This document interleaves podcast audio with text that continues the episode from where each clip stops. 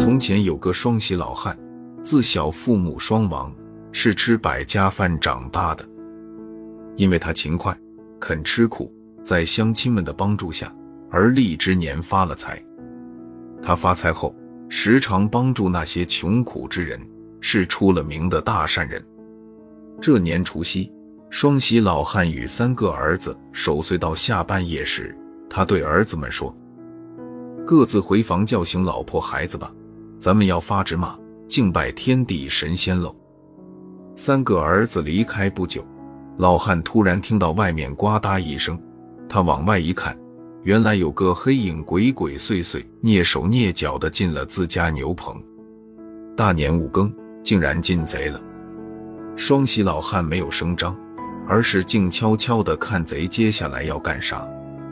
一会儿，牛棚门口有了轻微的动静。那人竟然牵着牛从棚里出来。那人牵着牛缰绳往外走，牛却使劲的往后倒。双喜老汉在屋里使劲咳嗽一声，偷牛贼听到了，赶紧牵着牛又缩回了牛棚。双喜老汉想：这人大年五更冒险出来偷牛，够可怜的。他又在屋里咳嗽了两声，贼听到屋里有动静。知道这牛是轻易牵不出去了，就重新将牛拴到槽上，自己藏在槽旮旯里等待时机。不一会儿，儿子媳妇们带着孩子陆陆续续的来了，双喜老汉却一个劲的唉声叹气。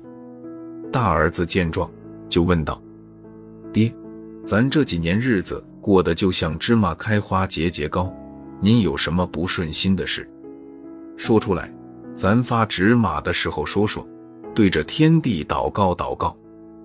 二儿子说：“是啊，您还有什么不满意的就对我说，我听您的。”老汉张口道：“哎，说来话长，有件事我一直没对你们讲。”三儿说：“还有什么事让您为难？说来我们听听。”老汉又叹了口气说。我原来还有一个弟弟，也就是你们的叔叔，因为他小时候调皮不听话，被你们祖父打了一顿，赶了出去。他一走就音信皆无，一家人都想他，可是到哪里去找？你们祖父祖母闭眼前，还拉着我的手嘱咐，一定把老二找回来。大儿子说：“您别难过，过了年。”我们兄弟几个分头去打听打听，只要叔叔活着就能找到。这倒不必了。老汉说：“刚才我从窗户那儿看到他爬墙进了咱家，站在院子里没好意思进屋。你们来了，他就躲进了牛棚。你们快去把他请过来，好多年没见了，如今回来的正好，咱哥俩好好喝壶酒，说说话。”儿子们一听这话。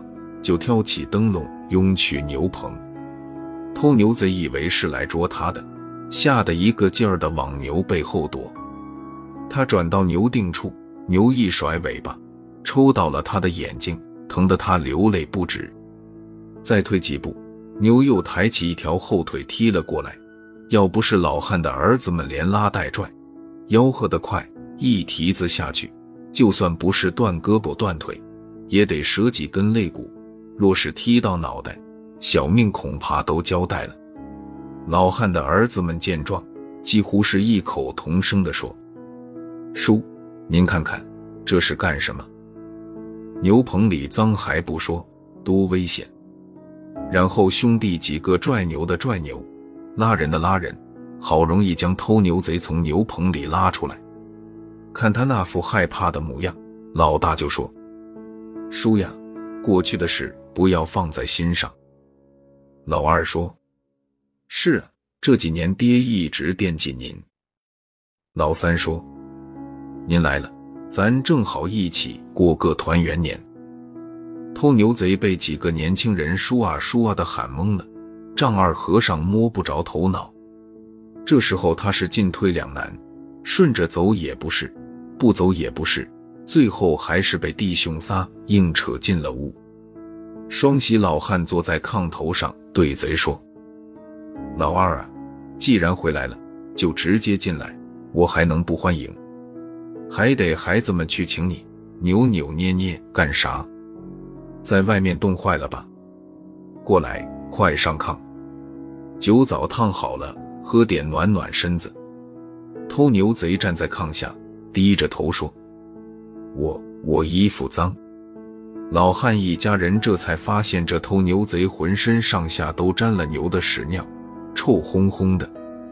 老汉又朝外间喊：“老大，打盆水来让你叔洗洗。”老婆子，找几件我穿的衣服给兄弟换上。大儿子赶紧从水瓮里舀了半盆水，又从锅里舀了一瓢准备下水饺的开水，兑上，不凉不热，让偷牛贼把手和脸洗干净。老婆子也找出老头准备过年穿的衣服，让偷牛贼换上。事情到了这份上，偷牛贼只能想是福不是祸，是祸躲不过，随人家去吧。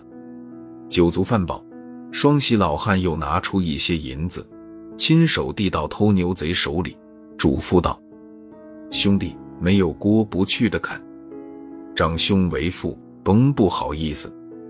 你拿着这些银子。”过了年，做个本，学着去做个买卖吧。且说这头牛贼是个惯头，往日里小偷小摸被人拿住，不是痛打一顿，就是报官坐牢。今晚他想趁大伙儿忙着过年，干票大的。路过双喜老汉家时，从墙外探头往里看，正巧见牛圈里拴着一头牛，于是他就悄悄地翻墙进去。没想到还是惊动了主人。看着一家人的言行举动，起初还以为是他们认错了人，干脆将错就错。可是，在吃饭交往的过程中，这家人除了热情招待，再没有别的问话。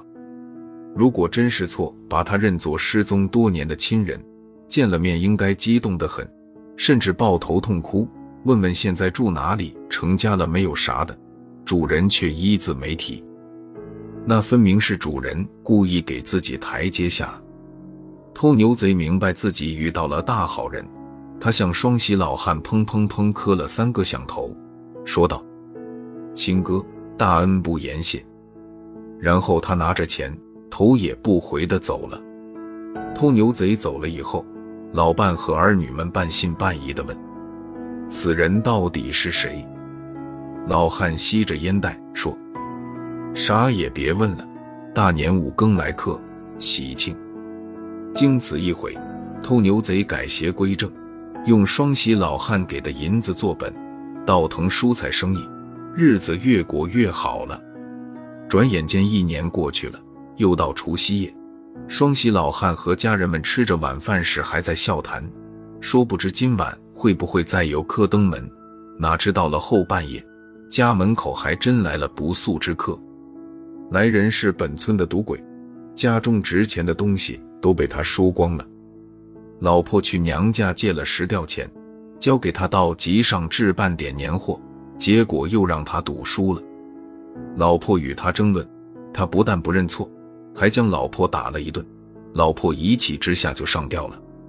赌鬼没钱安葬老婆，琢磨半天，竟趁着夜深人静。把死尸背到双喜老汉家门口，挂在门楼上，想等天亮的时候来讹几个钱。天蒙蒙亮时，双喜老汉打开大门，看到门楼上竟挂着一头杀好的肥猪，他连忙喊儿子们把猪弄下来。爷几个正忙活着，突然从远处跑来一个人，不管三七二十一，就蒙头哭诉：“老婆，你死得好惨啊！”爷几个看傻了，双喜老汉问道：“怎么回事？这是你老婆？”当赌鬼看到爷几个抬的竟是一头猪时，他瞪大了眼珠，哑口无言。奇了怪了，自己亲手将老婆的尸体挂上去的，怎么就变成猪了？赌鬼狡辩道：“我老婆昨晚出去一夜未归，有人看到她吊死在你家门口。”我我就来了，你你得陪我老婆。左邻右舍听到动静都来看热闹，听到他们的对话，在场的人不禁轰然大笑，赌鬼的德行尽人皆知，没凭没据的，更没人信他的鬼话。至于年初一早上是谁在双喜老汉门口挂了一头杀好的猪呢？这种事乡亲们倒并不觉稀奇，因为大善人的名号可不是白叫的，准是有人来报恩呗。后来听人说，那日天没亮时，有个送蔬菜的摊贩在双喜老汉家门口耽搁过好一会儿，没准猪就是他送来的。而那换下来的赌鬼老婆，听说是被送去衙门报官了。还有一件有意思的事儿，双喜老汉回家后。切了猪肉，想分给邻居们，哪想从猪耳朵里掉出一卷纸，上面落了款“双喜家老二敬上”。